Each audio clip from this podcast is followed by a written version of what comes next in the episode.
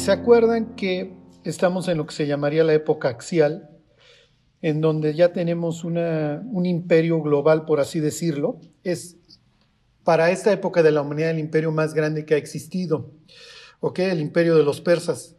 Si ustedes leen este, el primer capítulo de Esther, para cuando gobierna este rey persa, que se llama este, Jerjes o Asuero, les menciona un imperio que va desde la India hasta Etiopía, o sea, es gigantesco.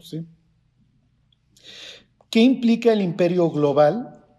El anhelo, y, no sé si hoy vamos a llegar hasta allá, pero bueno, el anhelo de, Satanás de regresar a un solo mundo, a regresar a Babel, a regresar a la humanidad a, a una, ¿cómo les diré? Una idea anti Dios. Y fíjense hoy cómo está el planeta. ¿Sí me explico? O sea, todos vamos en un mismo rumbo y todos estamos siendo afectados por lo mismo, todos vemos las mismas noticias. ¿sí? ¿Y en qué acaba esto? Bueno, pues ya saben en qué acaba esto. Esto acaba en Armagedón. Pero lo que estamos viendo aquí es cómo responde el pueblo de Dios a esto. ¿Sí me explico? Que, que también nos afecta a nosotros hoy en siglo XXI. O sea, ¿Qué, debo de pensar? ¿sí? ¿Qué, ¿Qué, debo de hacer? ¿Cómo me debo comportar? ¿Qué es lo que está sucediendo con, con el ser humano? Y obviamente esto pasa por, por los judíos. ¿Qué, qué, qué hago? Bajo el imperio persa, ¿se acuerdan? Ciro les da chance de regresar y hagan lo que se les pegue la gana. Cada uno adore a su Dios, que hasta cierto punto obviamente va a ser bueno. ¿ok? ¿Por qué? Porque les da chance de regresar les da chance de regresar, de reconstruir su templo y, hasta cierto punto, este, pues nadie, no me meto contigo entre tanto tú no violes ciertos parámetros, ¿sí? Entonces, este, obviamente esto va a ir en incremento porque la historia en que, que va a continuar, en que luego van a venir otros imperios que van a decir, no, si me molestan mucho tus creencias y no te las voy a permitir, piensen en los griegos, piensen en Antíoco. ¿Ok? Los que han escuchado estas de la abominación desoladora con Antíoco, Antíoco ya no está de buenas y él no le, va, no le va a andar pareciendo que estos judíos adoren a su Dios. Y hoy más o menos, ¿dónde andamos, Charlie? Hoy andaríamos tipo Ciro, por lo menos en México. Ah, adora al Dios que se te pegue la gana, nada más no vayas a violar ciertos parámetros. Pero cuando tus creencias ya impliquen la violación de esto, ahí sí ya vamos a tener problemas. ¿Ok? Entonces regresan los pocos judíos que regresan. ¿Por qué? Porque en Babilonia no les fue tan mal. este, ¿Se acuerdan que, a ver si esto, a ver si esto se acuerdan, que Ezequiel, ¿se acuerdan dónde se encuentra Dios a Ezequiel? ¿Quién se acuerda? ¿Junto a qué? Ezequiel está junto a un. Exactamente. ¿Por qué? Porque los babilonios tenían, necesitaban su mano de obra su mano de obra este, de agricultura. Entonces a muchos judíos no les va mal. Y hagan, piensen los judíos en Europa, ¿ok? Este, antes de la Segunda Guerra Mundial, en donde, y durante la primera, que son los joyeros, son los banqueros, y les va bien. Entonces, cuando les dicen, oigan, pues vamos a reconstruir el Estado de Israel, dicen, pues ¿para qué voy a reconstruir el Estado de Israel si aquí me va muy bien, me va muy bien en Europa? Lo mismo sucede en aquel entonces. ¿Ok? Y bueno, las teorías conspiracionistas dicen que los banqueros a principios del siglo XX dijeron, ah, no se quieren ir, van a ver si no se van. Y entonces fondearon a un Don Hitler y etcétera, pero bueno, eso ya es harina de otro costal. El caso es que aquí sucede lo mismo, a muchos les está yendo bien y entonces dicen, ¿para qué me voy? Entonces los que regresan, ¿se acuerdan? Son vistos realmente como héroes. O sea, son pocos en número, hacen un viaje peligroso, no tienen muchos medios, pero ahí trae el autor de Esdras este, la idea del éxodo. Entonces los, los vecinos les dan bienes, etcétera, regresan y con eso van a reconstruir el templo. Inicia la reconstrucción y se ponen a llorar, ¿se acuerdan? Porque están viendo el hubiera. ¿Ok? Todos los cristianos en algún punto yo creo que hemos hecho ese hubiera. O sea, si no tomo esta decisión, si no tomo aquella. Pero bueno, el hubiera no existe y estos, pues Dios les dice casi, casi, pues ya el hubiera no existe, mi cuate, pero vamos a reconstruir, ni modo. El tiempo que hayas perdido no, pues ni modo, vamos a recuperarlo. ¿Y qué es lo que sucede? Desde ahí, ahí pueden entender un poco Juan capítulo 4 a la mujer samaritana que no se llevan, se odian. Y se odian desde entonces, ¿por qué? Porque se acuerdan que los samaritanos van y dicen, oye, nosotros vamos a reconstruir con ustedes. Y ellos dicen, no, Ustedes tienen sus ideas, ustedes tienen sus dioses y nosotros el nuestro y no vamos a permitir que reconstruyan con nosotros. Y entonces empieza la hostilidad y dicen, ah, pues si no reconstruimos, pues no reconstruye nadie y los detienen durante 17 años. Y después de esos 17 años Dios levanta a Zacarías y a Ageo para que prediquen y es lo que hemos estado viendo. Ageo se acuerdan que tiene esta idea de para qué correr mucho brinco, este, mucho ruido y pocas nueces, ¿no? ¿Para qué tanto brinco estando el suelo tan parejo? ¿Por qué? Porque siembran mucho y cosechan poco y el que recibe el salario lo recibe en, saco roto. Entonces, están viviendo para nada. ¿Por qué? Porque ustedes quieren hacer su casa antes de hacer la de Dios y eso no les va a funcionar y entonces Dios trae la sequía. ¿Qué es lo que está pasando? Está trayendo a efecto el, ¿cómo se llama? El, el, pacto. Entonces el pacto dice, ustedes se portan bien, yo los bendigo, ustedes se portan mal, va a haber sequía y entonces viene la sequía efectivamente. Y entonces Ageo dice, muchachos, pues aplíquense. ¿Y qué es lo que sucede? Se aplican. Bueno, este, ¿en qué vamos? Luego va a venir Zacarías con sus visiones. En primer lugar, Zacarías hace un, llamado al arrepentimiento, a que se regresen. Y el pueblo aquí, no sé si se acuerdan, esto se los comentaba en uno de los audios, el pueblo aquí no está viviendo mal, pero está siendo descuidado, le vale la casa de Dios. ¿Ok? Le valen las cosas de Dios, pues ya regresamos y con eso basta. Y Dios dice, no. Entonces se arrepienten y toman cartas en el asunto y empiezan. Luego viene la visión de los caballos. Zacarías ve ahí una visión con caballos. ¿Se acuerdan que implica que esta es mi tierra? Y dentro de los jinetes está, hoy diríamos Cristo, está el ángel de Jehová. Afuera entre los árboles, ¿se acuerdan? Imagínense a Jesús ahí en el valle del Cedrón que está afuera de la ciudad diciendo, pues no entro. ¿Y por qué no entro? Es lo que hemos estado viendo, porque no me quieren construir casa. ¿Ok? y porque el sacerdocio está contaminado. Bueno, luego viene la visión, ¿se acuerdan de los carpinteros? Los cuatro cuernos que simbolizan las naciones y los carpinteros que vienen a talarlas. Entonces Dios le está diciendo, no se preocupen, yo les voy a quitar los obstáculos de enfrente. Luego viene la visión del sumo sacerdote, ¿se acuerdan Josué? Que está sucio, está, la palabra implicaría también vómito, así se traduce, está todo vomitado y así no se puede presentar el sacerdote. ¿Qué es lo que está haciendo? Está recordando todos los pecados del sacerdocio anterior y se le va a quitar esas ropas y le va a dar unas nuevas, como diciéndole, ya, ya quité. Entonces empieza esta labor de purificación, porque ¿cómo va a vivir Dios en una tierra inmunda? ¿Ok? Y ahí es donde nos quedamos. Bueno, ok, entonces después de eso, a ver, ahora sí váyanse a Zacarías capítulo 3. Y les voy a hacer un comentario, esto ya nada más es básicamente histórico para que les quede más claro. En el 3.9, Delante de Josué hay una piedra, que hay una roca. Para nosotros esto sería muy claro, y la roca era Cristo. ¿Se acuerdan que los judíos creen que los viene siguiendo todo el, todo el desierto? Porque entre Éxodo 17 y Números 20, pues ¿de dónde sacaron agua? ¿Sí se acuerdan? En Éxodo 17 ve y golpea la piedra, en Números 20 ve y háblale. Y todos los judíos decían, bueno, y, en, el camino, pues ¿quién les dio de beber? Porque pues, estos seguían su peregrinar en el desierto. Y entonces los judíos llegaron a la conclusión de que la piedra los siguió. ¿Los habrá seguido o no? Es bastante irrelevante, pero Pablo así lo ve, ¿se acuerdan? Y entonces en Corintios dice que la piedra que los seguía era Cristo. ¿Lo está diciendo en sentido literal o en sentido nada más? No, miren, pues Dios los fue acompañando y cuando hubo necesidad les dio, vas a ver. Ok, para nosotros nos queda muy claro. ¿Por qué les hago esta distinción? Porque nosotros leemos la Biblia y el Antiguo Testamento a la luz de nuestros ojos. ¿Sí me explico? Y como para nosotros tenemos controversia de quién es la piedra con los católicos, ya ven, la piedra es Cristo. Y entonces cuando leemos acerca de esta piedra, ¿en quién pensamos? Pensamos en Cristo, además de que la, piedra tiene siete ojos. Y en Apocalipsis 5 se acuerdan que sobre el cordero hay siete ojos que son los ojos de Dios que recorren toda la tierra. Bueno, nada más para que vean esto en contexto histórico. Cuando construían los templos, los vecinos hacían piedras que parecían ojos, ¿ok? En forma de ojo. Y esa era su piedra angular. ¿Qué implicaba? ¿Qué creen? ¿Por qué voy a hacer una piedra en forma de ojo? Y a veces hacían siete piedras que guardaban. Entonces, ¿qué caso tiene que yo haga una piedra en forma de ojo para fundar mi templo? Bueno, pues el mensaje era muy claro, que los ojos de ese Dios, ¿sí me explicó? están sobre ese templo, o sea que es su casa y la quiere y la cuida. Es lo mismo que están haciendo ellos. Entonces le dicen a Josué, mira, en el templo que van a construir hay una piedra y la piedra tiene siete ojos. En este caso están tallados. ¿Sí se entiende?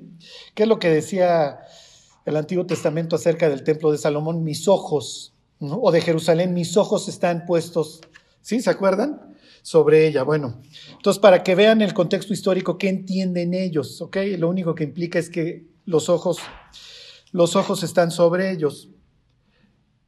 ¿Qué implicaría para nosotros esto? Que nuestros cabellos están contados, ¿eh? que Dios nos está viendo. Y piénsenlo, esto es muy importante en una época de miedo, porque, oye, Dios, ¿no te estás dando cuenta que esto se está desmoronando? Y a veces pensamos hasta dónde Dios nos va a dejar. Yo no sé si eso les... Pero conforme las noticias se van poniendo cada vez peores y peores y peores, uno dice, y Dios, pues a qué hora, hasta dónde nos vas a dejar? ¿Y hasta dónde? ¿Y hasta dónde? Y Dios diría, ustedes son mi templo y mis ojos están puestos sobre ustedes. Entonces, realmente no están sujetos a las circunstancias, sino al control que yo tengo sobre todo. Bueno, ok, luego viene, a ver, se los leo el 3.9, he aquí aquella piedra que puse delante de Josué. Sobre esta única piedra hay siete ojos. He aquí yo grabaré su escultura. La palabra aquí se acuerdan es tallar, es más bien tallado dice Jehová de los ejércitos, y quitaré el pecado de la tierra en un día. Ok, ¿qué entendemos nosotros? Pues nosotros entendemos la cruz. ¿Están de acuerdo? Ellos no. Ellos entienden el día de la expiación. Y más adelante aquí vamos a ver este, otra idea acerca de esto de la expiación. Pero si tú eres el sumo sacerdote, te acaban de volver a vestir y te dicen que el pecado se va a quitar de la tierra en un día, lo que te está diciendo es, el templo se va a reconstruir y vas a oficiar para llevar a cabo la ceremonia del día de la expiación. Ok, versículo 10, en aquel día, dice Jehová de los ejércitos, cada uno de vosotros convidará a su compañero debajo de su vid y debajo de su higuera. Ok, esto es bastante complicado si nos metemos en el cráneo de ellos. ¿Por qué? Porque esto es la esperanza mesiánica. Y aquí le pudimos haber preguntado a Dios, ¿qué le estás diciendo a Josué? ¿Que en su época va a venir el Mesías? Y Josué hubiera dicho, pues es lo que me está diciendo, porque después de, expiar, pues viene la era mesiánica, ¿no? Y le diríamos, no, hombre, te falta un chorro, estás en el, estás en el 520 antes de Cristo. Nosotros estamos siglo XXI y, y estamos viendo las noticias a ver a qué hora Ajá. Pero bueno, desde ahí tenemos esta idea de algo hacia dónde mirar, una esperanza. Le está diciendo, hay una esperanza para ti, Josué. Esperanza que el mundo no tiene. Y pónganse a pensar, miren, no, no sé cómo vaya a ser este, el milenio, no sé cómo vayan a ser las casas, pero pónganse a pensar, no vamos a andar con tapabocas, no va a haber abogados, no va a haber doctores, este, pónganse a pensar que pasas junto a casa de Mayolo y Mayolo está echando sus aceitunas o sus uvas en su jardín. Este, donde tienes una situación de completa paz, ya no necesitas ni siquiera tener esperanza porque lo que se vea que esperarlo, ya, ya no necesitas fe porque ya lo estás viendo. ¿Y cuál es la idea de esto? O sea, ¿a qué está invitando a Josué y a nosotros? A que pongamos nuestros ojos en el futuro. Ok, si estaba cerca de los tiempos de Josué, nosotros estamos 2500 años después. Estamos al cuarto para el ratito. ¿Qué sigue desde un punto de vista eh, escatológico, profético para nosotros? El tribunal de Cristo. Y hagan de cuenta que nos estamos preparando para el examen. Y si ustedes son como yo en la prepa o en la secundaria, pues yo llegaba a estudiar el día antes del examen. O sea, yo un día me acuerdo que llegué a la prepa. Yo no fui un buen estudiante en la prepa. ¿eh? Y entonces llegué, me, estacioné ahí en el, en el estacionamiento y me dijeron, ¿estudiaste para el examen? ¿Cuál? Me subí a mi carro y me fui. O sea, como que no tenía mucho caso permanecer en la escuela ese día. y es, había veces que uno decía, ay, es, a las 10, todavía, todavía para el 6, ¿no? Todavía logro para el 6. Este, Miren, digo, no, no, no, no sé si vamos a llegar a 2030 o hasta cuándo, pero ya estamos ahí. Y, estamos a punto de una evaluación. para después entrar al milenio, para después entrar a esto, al jardín y a todo. Y la idea es que cada uno de nosotros entre con sus, con sus medallas, con no sé qué nos vayan a poner, este, con sus coronas, como lo quieran ver. Porque como les he dicho en otras ocasiones, no va a haber un momento, yo creo, más triste en la vida de un cristiano que entrar y decir, yo pude haber, yo pude haber ingresado al milenio con, coronas, con una satisfacción distinta. Y no se trata, miren, de que, ay, yo gané mil almas, yo gané diez mil, no, sino de nuestra fidelidad a Dios. Que nos agarre Cristo corriendo la carrera. ¿Cuánto tiempo nos queda? Vas a ver. Pero aquí Dios le está diciendo a Josué algo acerca que él no va a vivir. Bueno, lo va a vivir en el futuro, sí, pero en su época no va a venir. O sea, o sea la época mesiánica no viene en la época de, Josué, el sumo sacerdote, este, pero finalmente es algo a lo que Dios lo está invitando a que voltee sus ojos a ver. Igual que a nosotros. Nosotros tenemos un futuro. Bueno, pues vamos a entrar a la siguiente visión. Esto está ahí, capítulo 4. Aquí obviamente pues la, tendencia siempre va a ser analizarlo a, la luz de, lo que, de nuestra experiencia, está bien, porque finalmente se va construyendo todo lo que nosotros hoy, este, muchas de las cosas, cosas hoy nosotros gozamos y que para ellos muchas cosas pues eran pinceladas. Bueno, y el tema ahora va a ser el Espíritu Santo. Fíjense, dice 4.1, dice, volvió el ángel que hablaba conmigo y me despertó como un hombre que es despertado de su sueño. Eso es típico en la literatura. Esta no vamos a decir que es apocalíptica. Les voy a decir en qué se distinguen las visiones, piensen de Isaías, las de Zacarías, etcétera, les llaman proto, protoescatológicas o antes de. En la literatura apocalíptica ya no hay esperanza. La bestia le puedes poner este, Trump, Bryben, este, el, que quieren, este, Merkel, Bolsonaro, eh, Nerón, porque ya no importa, si me explico, ya todo está perdido. Esa es la idea. Ya, si Dios no interviene y no hace algo, estamos perdidos. En esta todavía puedo jugar con las fichas con las que, sí me explico, con las que están. O sea, todavía puedo confiar en que Ciro me va a tratar bien, en que Darío me va a tratar bien, en que Azuero va a revocar, bueno, no va a revocar su, su mandato anterior, pero sí puede hacer uno nuevo. ¿Sí se entiende? Entonces aquí todavía se va a jugar con las fichas que hay y se puede, se puede reconstruir el templo, se puede volver a tener el culto, Israel puede volver a dar un buen testimonio, etc. Pero finalmente tienen esta idea, igual que Juan en Patmos, de que caen, o Daniel, ¿sí? de que caen en un sueño profundo. ¿Por qué? Porque están teniendo una visión celestial. ¿Ok? Entonces el ángel viene y lo despierta. Típico en esta literatura y le pregunta, ¿qué ves? Ok, versículo 2, ¿qué ves? Respondí, Dice, he mirado ya aquí un candelabro todo de oro con un depósito encima y sus siete lámparas encima del candelabro y siete tubos para las lámparas que están encima de él. Ok, bueno, hoy tronaron las bocinas, tronó el YouTube y tronó este el proyector. Bueno, el proyector no llegó. Entonces, este, les iba yo a poner aquí el candelabro. Ok, tres cosas ven. Y, ahorita y vienen, este, miren, se los leo el versículo 3 y junto a él dos olivos, uno a la derecha del depósito y otro a la izquierda. Entonces va a haber cuatro cosas, un candelabro, un depósito, ¿ok? Sus tubos y dos, este, y dos olivos. Todo eso tiene que ver con el aceite. Ok, ¿qué está implicando?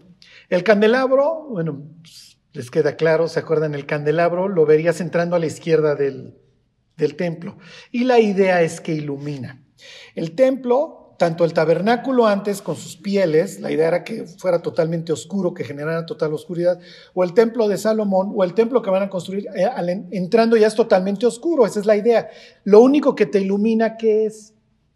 El candelabro. Entonces, la idea del candelabro la manejaban de dos formas los judíos. Número uno, el candelabro te simboliza el árbol de la vida con sus ramas, etc. Y número dos, te simboliza el Espíritu de Dios, ¿ok? O los astros, el cosmos, ¿ok? Entonces lo ven de distintas maneras. En este caso va a representar al Espíritu de Dios. Número uno, el candelabro. Número dos, tiene un depósito. ¿Qué creen que implica eso? El hecho de que haya un depósito, ¿qué implica? ¿Qué creen? Ay, ya me extrañaba preguntar porque además me da pausa para seguir pensando. ¿ok?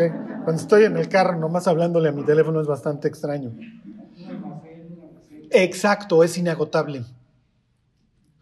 Es inagotable. Miren, no, ha habido gentes que en el COVID le han añadido a sus pesares. Hace 15 días prediqué en una boda. Dices, oye, no tienes suficientes problemas, te vas a casar. Este, sí, no, esto es añadirle dolor a dolor, pero bueno, hay gentes que lo disfrutan, ¿no? Que dicen, échenme más. Bueno, cuando hablaba yo con ellos, con los novios que, que se casaron, esta es la idea. Los cristianos no podemos decir que el amor se acabó. ¿Sí? Es lo que le dice Jesús a la mujer samaritana. Cualquiera que vuelva a beber de este pozo va a volver a tener sed. Pero en este caso aquí va a ser inagotable lo que le dice Jesús. Pero el que beba del agua que yo le daré tendrá una fuente exalte para vida eterna, una fuente inagotable. Entonces el hecho de que tenga el, depósito implica que no se va a agotar. ¿Ok? La reserva de aceite, porque acuérdense que era lámpara de aceite, no se acaban.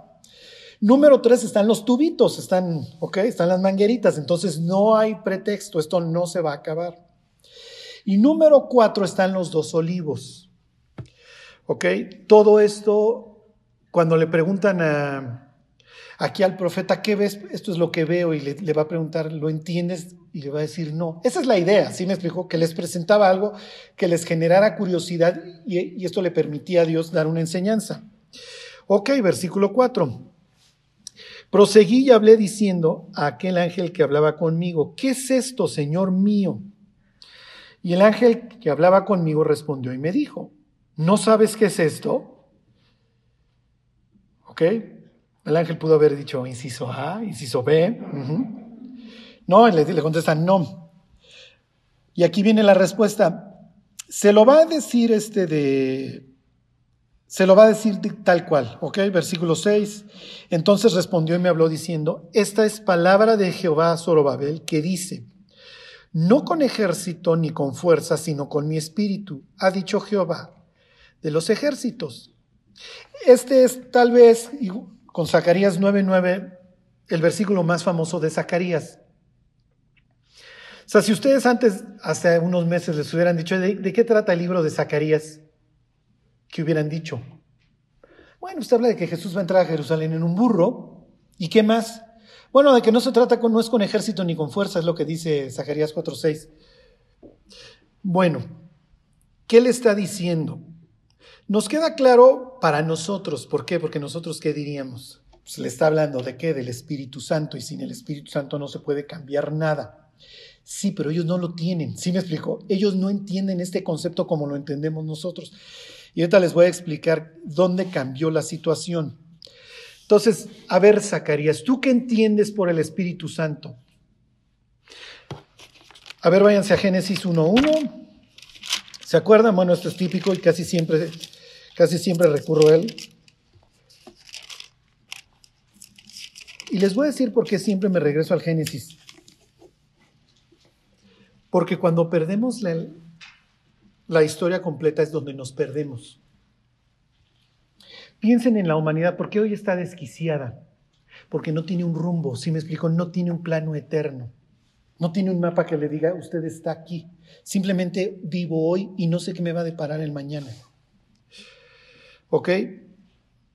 Entonces, y esto nada más se los digo para ver qué entiende Zacarías por el Espíritu Santo y qué es lo que le está diciendo, qué viene al caso a un profeta que se le ha ordenado que aliente a los reconstructores. ¿Para qué le dice esto? ¿Qué tiene que ver con un depósito, con un candelero, etcétera?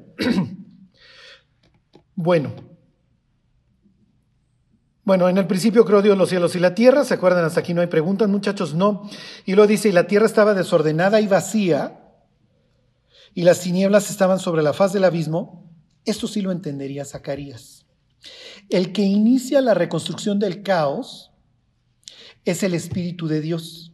Y el Espíritu de Dios se movía. ¿Se acuerdan que la, expresión es que aletea? Por eso es que el Espíritu Santo desciende aleteando sobre Jesús. Y el Espíritu de Dios, ¿dónde estoy? Este, las tinieblas, perdón, estaban sobre la faz del abismo y el Espíritu de Dios se movía, aleteaba sobre la faz de las aguas. ¿Y qué es lo que hace Dios? Lo primero que hace es prende la luz para ver el mugrero y luego separa las aguas. ¿Se acuerdan? Cuando viene el diluvio, ¿qué es lo que sucede? A ver, váyanse a capítulo 6. El diluvio nos habla de que vuelve a reinar el caos. ¿Por qué? Porque tienes una mezcla. ¿Se acuerdan? Los ángeles con los humanos. ¿Ok? Bueno, perdón, váyanse 7.11, 7.11 de Génesis. Y entonces vuelve a reinar el caos. ¿Cómo? ¿Cómo sabes, Charlie? ¿Por qué? Porque Dios prende la luz y lo que está viendo, piensen, todo este, pues aguas arriba, es como una tormenta que no se acaba, ¿sí? Como, ¿Cómo lo presenta? Y además como un abismo. Así vemos nuestra vida antes de Cristo hasta que se prende la luz. Y cuando uno prende la luz, ¿qué es lo primero que ves? El, caos, sí me explico. O sea, mi vida está mucho peor de lo que yo creía. La misma idea se va a manejar luego que lo veamos en Emías. A Emías le dicen, la ciudad está muy mal, pero cuando vaya, la va a ver peor. Cuando te dicen, oye, tú tienes que volver a nacer, necesitas creer en Cristo. No, pero es que yo no soy tan malo. ¿Sí me explicó? Imagínense a Dios y a su corte celestial rascándose la cabeza. Usted no tiene la más remota idea. Pues sí, no tiene la más remota idea. ¿Cuándo nos empezamos a dar cuenta de lo mal que estábamos? Las primeras días, semanas o meses de nuestra conversión. Cuando te quieres portar bien y te das cuenta de que tienes toda una inercia y una putrefacción que te pide, por favor, que sigas en tu vida pasada. Ok, tropezamos. ¿Qué es lo que sigue después del tropiezo? Un dolor, una desesperación y estamos como Pablo gritando, miserable de mí. ¿Ok? Bueno, fíjense, 7, 11 están en el Génesis. Dice, era el año 600 de la vida de Noé, en el mes segundo, a los 17 días del mes. Aquel día fueron rotas todas las fuentes del, del grande abismo, ¿ok? Entonces las aguas, piensen en su mentalidad, ellos tienen un mundo que está totalmente desordenado y entonces Dios prende la luz y entonces pone unas aguas arriba y pone unas aguas abajo. Reúne a las aguas en cierto lugar y les llama mares y a lo descubierto le llama tierra.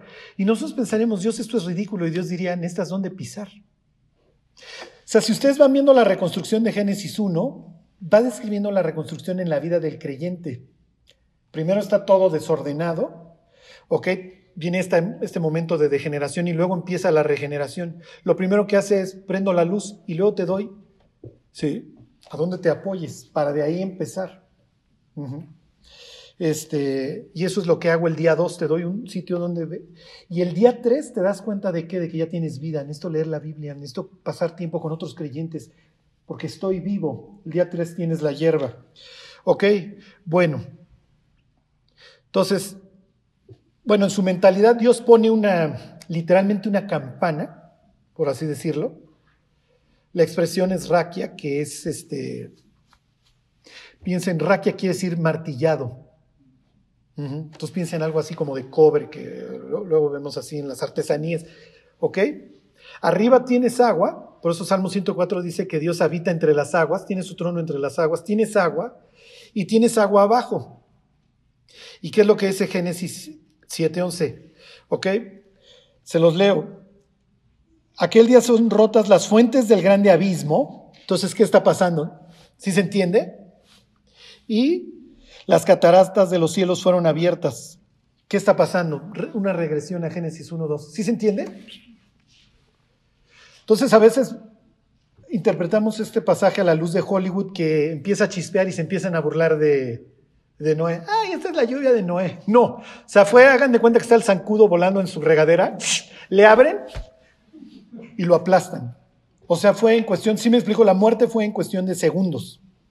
Sea, porque van caminando alguien, de repente brota el agua y le abren una catarata de encima. O sea, ni las manos metieron, ni se enteraron a qué hora. Y por eso es que el, arca tampoco tiene timón. O sea, no es de que agárrense muchachos. Sí, o sea, no tiene timón, es una caja que flota. Y la idea es que va a venir esto y, y ahí van para arriba Noé y todos los animales y, y como nuestra vida en épocas caóticas. Tú hazla que flote. ¿Dónde acabe? Esa es bronca de Dios. Bueno, den la vuelta. Esto nada más me estoy metiendo en el cráneo de, de Zacarías. ¿Qué es lo que él va a entender? Y además es muy interesante. Porque Zacarías va a pensar en estos términos, fíjense. 8.1, ahí están, Génesis 8.1. Bueno, dice, y se acordó Dios de Noé. Ahí están. Y de todos los animales y de todas las bestias que estaban en el arca. E hizo pasar Dios un viento. ¿Se que la palabra viento y, y espíritu es la misma? Lo mismo en hebreo, lo mismo en griego, ¿ok? Se los voy a leer como si usara yo la palabra espíritu. E hizo pasar Dios su espíritu sobre la tierra y disminuyeron las aguas. ¿Sí se entiende? Entonces el que está otra vez, ¿qué está haciendo el Espíritu de Dios? Está ordenando otra vez. Está ordenando todo lo que se desordenó. Ok, váyanse a Jeremías capítulo 4. Ay, ya extrañaba ir dándole vueltas este, a la Biblia. Ajá.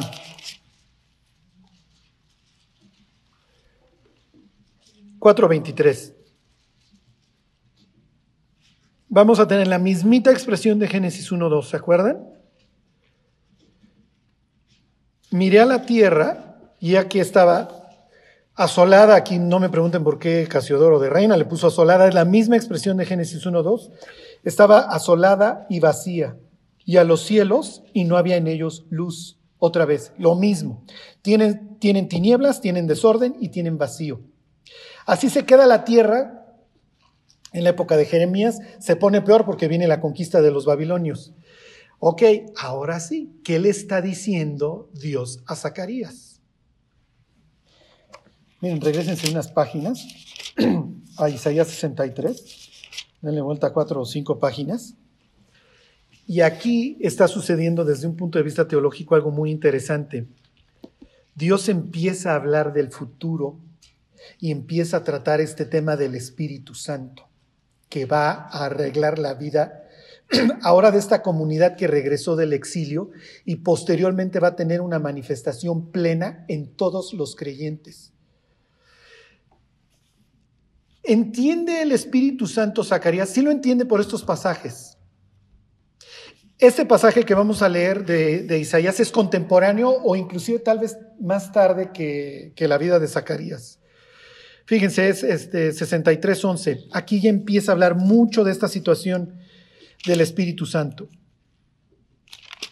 Fíjense, es 63.11. ¿Ahí están? Bueno, miren, se los leo desde el 63.10. Dice, mas ellos fueron rebeldes e hicieron enojar su Santo Espíritu si ustedes algún día hablan con un judío y les dice, es que ustedes son politeístas y creen en, Dios Padre, Hijo y Espíritu Santo, le pueden decir, ustedes también, lo que pasa es que no leen la Biblia. Pero el Espíritu lo tienes desde el Génesis 1, 2. No es cierto, ahí dice viento. Sí, pero el viento dice que está aleteando. ¿Ok? Entonces, desde aquí ya tienen, tienen esta idea del Espíritu Santo. Dice, por lo cual se les volvió enemigo y él mismo peleó contra ellos de lo que hubiera sucedido durante el exilio, pero se acordó de los días antiguos de Moisés y de su pueblo diciendo, ¿dónde está el que les hizo subir del mar? Otra vez la misma idea del caos a través del mar y de las aguas, con el pastor de su rebaño, ¿dónde el que puso en medio de él su Santo Espíritu el que los guió por la diestra de Moisés con el brazo de su gloria, el que dividió las aguas delante de ellos, nuevamente tienen el mismo concepto de la división de las aguas, haciéndose nombre perpetuo, el que los condujo por donde. Se dan cuentas variaciones sobre el mismo tema, pero todo revuelve a la, a la idea de las tinieblas, de la división de las aguas y de los abismos. Dice el que los condujo por los abismos, como un caballo por el desierto, sin que tropezaran, Versículo 14, el Espíritu de Jehová los pastoreó como a una bestia que desciende al valle. Así pastoreaste a tu pueblo para hacerte nombre glorioso. Ok, Entonces, la idea a Josué, el sumo sacerdote, lo que tiene que entender es, a ver, tú estás preocupado porque los samaritanos te alucinan, los árabes te alucinan, todo el mundo te alucina y no quieren que reconstruyas. Pero en el pasado yo regeneré literalmente la creación, estoy regenerando a Israel a través de quién? Del Espíritu Santo. ¿Sí se entiende? Y la idea del Espíritu Santo lo representaban los antiguos a través de qué? ¿Se acuerdan? Les ponían el aceite en la cabeza, los ungían. Entonces va Samuel y unge a Saúl y dice, vas a ser mudado, ¿se acuerdan? En un hombre diferente. Y luego va y unge a David y, inmediatamente vemos a David ahí que va y lucha contra, contra Goliat y lo vence. ¿Por qué? Piensen en Sansón, esta idea de que el Espíritu de Dios es el que le da la fuerza a Sansón, no su cabello. ¿Ok? Entonces lo que le está diciendo en pocas palabras es, necesitas el Espíritu de Dios, que es el que se dedica a reconstruir el caos. Sin Él no lo vas a lograr, no importa lo que hagan. ¿Sí se entiende? Y entonces ya hace sentido. Ahí está el aceite y el aceite tiene un depósito, es inagotable. Mi espíritu no va a dejar de fluir en ustedes, es lo que les está diciendo. A menos que qué? A menos de que lo vuelvan a hacer enojar, como aquí. ¿Sí se entiende? Entonces, ¿cuál va a ser la idea hacia adelante? No puede haber maldad en el pueblo de Dios. ¿Por qué? Porque el Espíritu de Dios, como cual Sansón, se hace otra vez para atrás y les vuelve a ir como en feria. ¿Qué es lo que va a suceder en la, en la historia de los judíos? Que el Espíritu de Dios se va a volver a hacer para atrás. Y cuando venga el Mesías, bueno, pues ni enterados. ¿Sí se entiende? Bueno, a ver, váyanse a Joel 2.28 y ahorita van, van a ver cómo lo interpretamos nosotros. Se los voy a decir tal cual. ¿Por qué cambiamos los cristianos? Por una simple y sencilla razón. Porque el Espíritu de Dios habita en nosotros. Y ahorita vamos a los típicos pasajes de la carta de los romanos y ahí terminamos. Joel, nada más quiero que vean cómo, cómo lo interpretamos hoy nosotros, ¿ok? El Espíritu Santo antes de la llegada de Cristo habita en los reyes, habita en los profetas, no necesariamente se va a quedar ahí. El Espíritu de Dios, ¿se acuerdan? Se aparta de Saúl. ¿Y qué es lo que viene en su lugar? ¿Se acuerdan? Un espíritu malo de parte de Jehová que lo está atormentando. David, después de, de pecar con Betsabé, le pide a Dios que no le quite, ¿qué? ¿Se acuerdan? Su Santo Espíritu. Y ahora, conforme va avanzando esto, el mensaje que básicamente le está dando a Zacarías es, mira, hay un depósito y es inagotable. Por favor, permanezcan. ¿Cuál sería para nosotros que no lo apaguemos? No se va a ir de nosotros, pero la idea es no apagarlo. ¿Cómo se apaga? Ya lo veremos la próxima semana, que es básicamente lo que va a aprender Zacarías en las siguientes visiones. Pero bueno, a ver, entonces, ¿qué pasa hoy, Charlie? Fíjense, a ver si les suena conocido este pasaje. Dice, ahí está en Joel 2.28. Dice, y después de esto derramaré mi espíritu sobre toda carne. Mm, ok. Entonces ya no solamente sobre el rey, el rey se llama precisamente el ungido, Mesías, eso quiere decir, este, o sobre el profeta, que va a venir el Espíritu de Dios sobre él y le va a revelar ciertas cosas. Ahora lo va a derramar sobre quién? Sobre toda carne. Y dice, y profetizarán vuestros hijos y vuestras hijas. Sí. O sea, ya no se trata de que no, miren, mi hijo nació en Anatot y es un gran sacerdote y es un gran profeta y pues no era nada raro que el Espíritu de Dios se fuera a posar sobre Jeremías y entonces iba a ser un gran hombre. Al grado que le dice, desde antes de que nacieras, ahí estaba mi espíritu. ¿Sí se entiende? O sobre Juan el Bautista, no. Ahora sobre todos. Dice, y profetizarán vuestros hijos y vuestras hijas, vuestros ancianos soñarán sueños, y vuestros jóvenes verán visiones. Y también sobre los siervos y sobre las siervas derramaré mi espíritu en aquellos días. ¿Qué, ¿Qué está implicando? Se va a derramar sobre hijos, hijas, ancianos, jóvenes, siervos, sobre toda carne. ¿Sí se entiende? Ya no es exclusivo de ciertas personas. Váyanse al libro de Hechos es lo que va a explicar Pedro. Y ahorita voy a lo más importante para efectos nuestros y ya terminamos. después de que Jesús asciende al cielo, desciende el Espíritu Santo. 2.14, perdón. ¿Ahí están?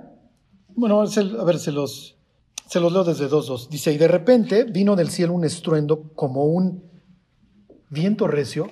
¿Hay dónde he leído eso antes? ¿Ya vieron de dónde lo leímos? ¿De dónde lo está trayendo? Lo está trayendo del Génesis. ¿Ok? Viene un, del cielo un estruendo como un viento recio. Aquí la palabra también sería lo mismo, pneuma. Piensa en neumonía, eso es algo bastante común hoy. Y pneuma puede ser tanto espíritu como viento, ¿ok? Viento recio que soplaba, el cual llenó toda la casa donde estaban sentados. Y les aparecieron lenguas repartidas como de fuego, asentándose sobre cada uno de ellos. ¿Cuál es la idea? Los judíos de aquella época, por su literatura del segundo templo, creían que los muros de la casa de Dios estaban hechos de lenguas de fuego. Entonces, cuando les caen lenguas de fuego, ¿qué es lo que está diciendo Dios? Este es mi nuevo templo. ¿Sí se entiende? Y lo estoy construyendo. Versículo 4, y fueron todos llenos del Espíritu Santo. Oh, esto está cambiando. ¿Qué se está cumpliendo Joel 2.28? Todos, no, no necesita ser ni sacerdote, ni rey, ni profeta, joven o anciano, lo que sea. Todos los que se convierten en ese instante reciben el Espíritu de Dios. Dice, comenzaron a hablar en otras lenguas, según el Espíritu les daba que hablasen. ¿Para qué les da el don de lenguas? Lo explica el siguiente versículo. Moraban en aquel entonces, porque es plena fiesta, personas de todos lados de, la de Israel. Y si ustedes ven todas estas naciones, se las van a encontrar en Génesis 10.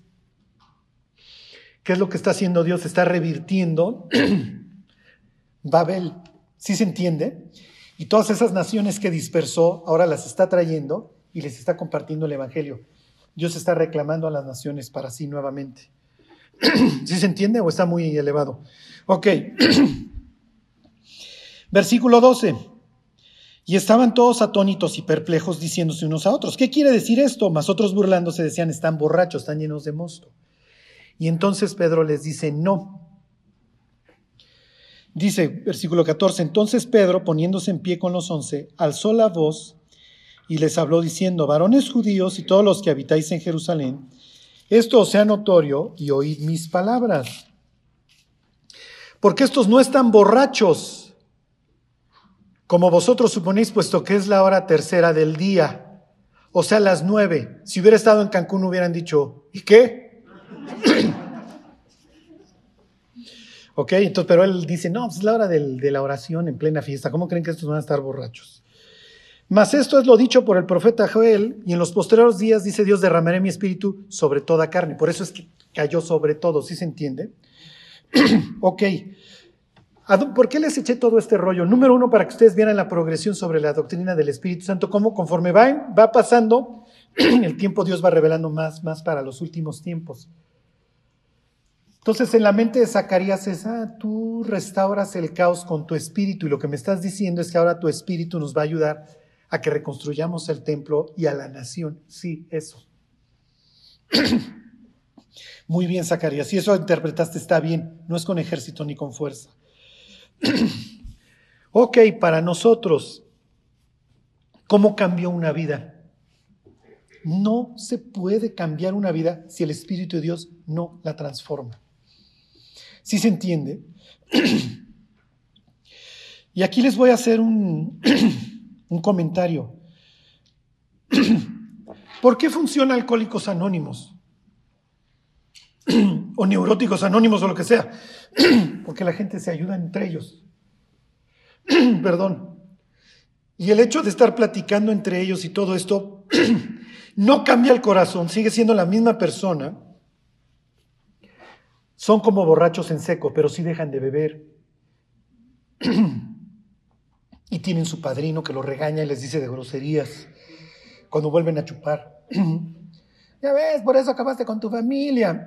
y se suben a la tribuna y entonces cuentan. ¿Sí me explico?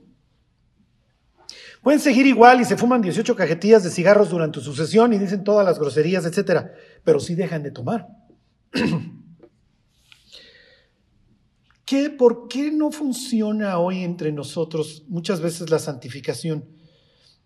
Porque uno diría, oye Charlie, pero yo tengo el Espíritu de Dios, se supone que esto ya debió de haber corregido.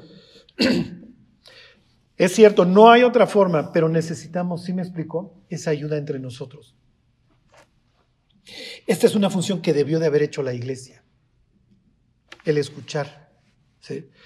De Santiago, confesaos vuestras ofensas unos a otros, ¿para qué? Para que seáis sanados. Cuando se reúnen muchas personas que tienen el Espíritu Santo, esa es la idea, se reúne el templo y esto empieza a arreglar el caos. El caos personal en la vida de cada uno de nosotros y la idea es de ahí que se va repartiendo. ¿Sí se entiende? Las iglesias funcionales, por así decirlo, son aquellas en donde está el Espíritu de Dios. Si Zacarías estuviera hoy entre nosotros, diría, miren, una iglesia sana es una donde está el candelabro iluminando y que tiene un depósito inagotable, que el Espíritu Santo no tiene problema en fluir ahí. Y esto se, se representa en lenguas, sanidades, donde profecía. Dios diría, ¿para qué quieres eso? Es mejor que el chelas deje de chupar. Digo, no necesitas andar sanando con que deje de atropellar en las noches, ¿están de acuerdo? Digo, va a estar más seguro el planeta en la manera que, en la medida que chelas deje de estar manejando ebrio. O sea, realmente hoy nosotros entendemos el Espíritu Santo, desgraciadamente, mucho espectáculo. No, y levantaron un muerto. Pues mira, con que Chelas deje de estar atropellando, nosotros también. Prevenimos muchas muertes. Es que profetizaron, con que conozcamos la escritura ya sabemos más o menos por dónde va, va la cosa. Es que los dones de sanidad, miren, si Chelas deja de chupar, se va a ahorrar los dones de sanidad para que el día de mañana le, le curen el, el hígado cirrótico, ¿están de acuerdo? O sea, lo que Dios está esperando de nosotros es una vida transformada. Y el único que la puede transformar es Él. Nada más, es recibir el Espíritu de Dios y que esto se manifieste a través de que de una vida transformada, de una vida correcta. Y eso es lo que Dios nos ofrece y eso es lo que Dios nos da. Y hay veces que a mí me preguntan, oye Charlie, ¿tú hablas en lenguas? Pues mira, ya se me olvidó el alemán. y el inglés, pues más menos. Más de eso. No, pero lenguas angélicas, no, esas sí se las debo, esas sí, pues, sorry, no. no. y espero hablarlas dentro de mucho tiempo. Espero no morirme pronto, ¿ok? bueno, váyanse ya nada más ahí este, a Romanos 8. Ahora pues ninguna condenación hay para los que están en Cristo Jesús, los que no andan, ¿se acuerdan?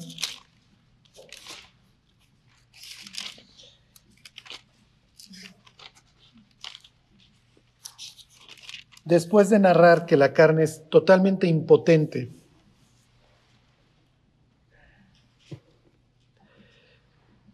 Pablo llega a esta conclusión y dice 8.1, ahora pues ninguna condenación hay para los que están en Cristo Jesús, los que no andan conforme a la carne, le hace sus esfuerzos, sino conforme al Espíritu. ¿Ok? Bueno, versículo 7.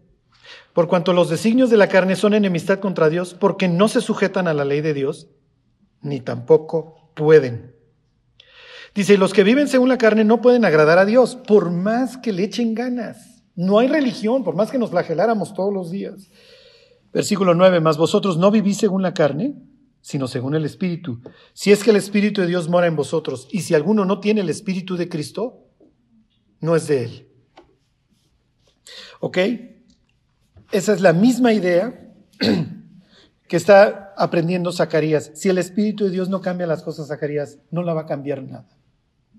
Y vas a tener que dejar de confiar en tus medios. Ay, ¿qué hago? Voy a le voy a pedir a Darío que mande unos ejércitos. No, no, no le tienes que pedir nada a Darío. Lo que tienes que hacer es confiar en lo que Dios puede hacer a través de tu vida. Y eso lo va a hacer el Espíritu de Dios. ¿Ok? Y tan fuerte o tan débil vas a ser como Sansón. Y les acabo recordando esto. Cuando piensan en Sansón, ¿en qué, en qué piensan? ¿Cómo, lo, ¿Cómo se lo imaginan? Yo pienso en Cantinflas Show. ¿Sí vieron alguna vez este Sansón en Cantinflas Show? En serio, es lo que me viene a mí a la mente, una persona sumamente tronada. Pero piensen que piensen en el Shaggy, hoy va a jugar con Cruz Azul, ¿sí? O sea, piensen en el Hobbit Bermúdez, o sea, de este pelo. Cuando dice que se lleva las puertas, ¿se acuerdan? De la ciudad. Sea, no crean que agarró una mini puerta, la puerta es toda la idea del, alcázar, del castillo, o sea, de la muralla de la ciudad. Pero piensen en un cuate super ñango. ¿Para qué? Para que quedara claro que la fuerza no es de él.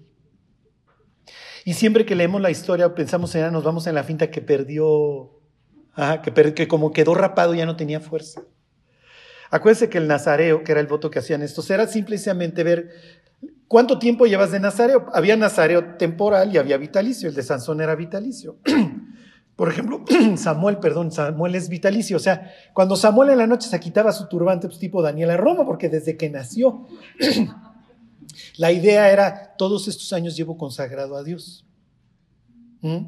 Había quienes hacían voto temporal, como, como Pablo, San Juan, que pasa en Sencrea y ahí se rapa, porque tenía hecho voto, dice. ¿Ok? Entonces, cada vez que Sansón se quitaba su turbante, lo que él recordaba es desde mi niñez, y es lo que luego le va a decir a Dalila. Estoy consagrado a Dios y nunca ha pasado una baja por mi cabeza. Esto representa que yo soy de Dios. Y sí, el Espíritu de Dios me da una fuerza fuera de lo común. Que nosotros no necesitamos la fuerza para andar levantando carros. Con que tengamos victoria sobre nuestras debilidades, olvídense, ¿para qué queremos levantar un auto? Eh? Y es lo que no entendió Sansón. Es lo que va a entender Zacarías. Y obviamente después de esta visión, su auditorio va a quedar transformado. ¿Por qué? Porque les va a decir, ya dejen de echarle ganas. Vamos a pedirle a Dios que nos guíe y que nos ayude. Es lo que necesitamos. ¿Sí se entiende? Porque los deseos de la carne, además, son enemistad contra Dios y no se pueden sujetar. Cuando llegó Dios a nuestra vida y nos dijo, pórtate bien. Sí, o sea, casi, casi si hubiéramos sido honestos, pues nada más dime cómo, ¿no? O sea, da lo mismo que me subas a una azotea y me digas que vuele. Pues volaré lo que tarde en llegar al concreto, pero de ahí en fuera, pues. ¿Qué es lo que hace Dios? Te sube a la azotea y te dice, vuela. Bueno, pues dame las alas. Ahí está. No puedes tú en tus fuerzas, tú no puedes cambiar. Ok, tú no puedes arreglar el caos de tu vida y mucho menos el que te rodea, a menos de que tengas mi espíritu, a menos de que me hayas recibido en tu corazón. Este, bueno, pues vamos a orar, vamos a darle gracias a Dios que por este tiempo que nos pudimos reunir y este y que, esto cale hondo en nosotros, sí, porque lo que hoy se necesita son personas llenas del Espíritu Santo que tengan mucho discernimiento, mucha sabiduría y que nos ayuden a ir navegando por estas aguas que nos tocó, que nos tocó navegar. Bueno, pues Dios te queremos dar muchas gracias por, por esta iglesia, Dios, por esta congregación que tú compraste con tu propia sangre, Dios. Gracias, Dios, por la vida de cada uno de nosotros. Te queremos pedir, Dios, que nos uses, que nos bendigas y Dios, sobre todo, que tú nos guíes con tu Santo Espíritu. Transfórmanos, Dios, y ayúdanos a hacer ese candelabro, esa luz que hoy necesita un mundo en tinieblas. Gracias, Dios, nuevamente por la vida de cada uno. Te lo agradecemos en el nombre de Cristo Jesús. Amén.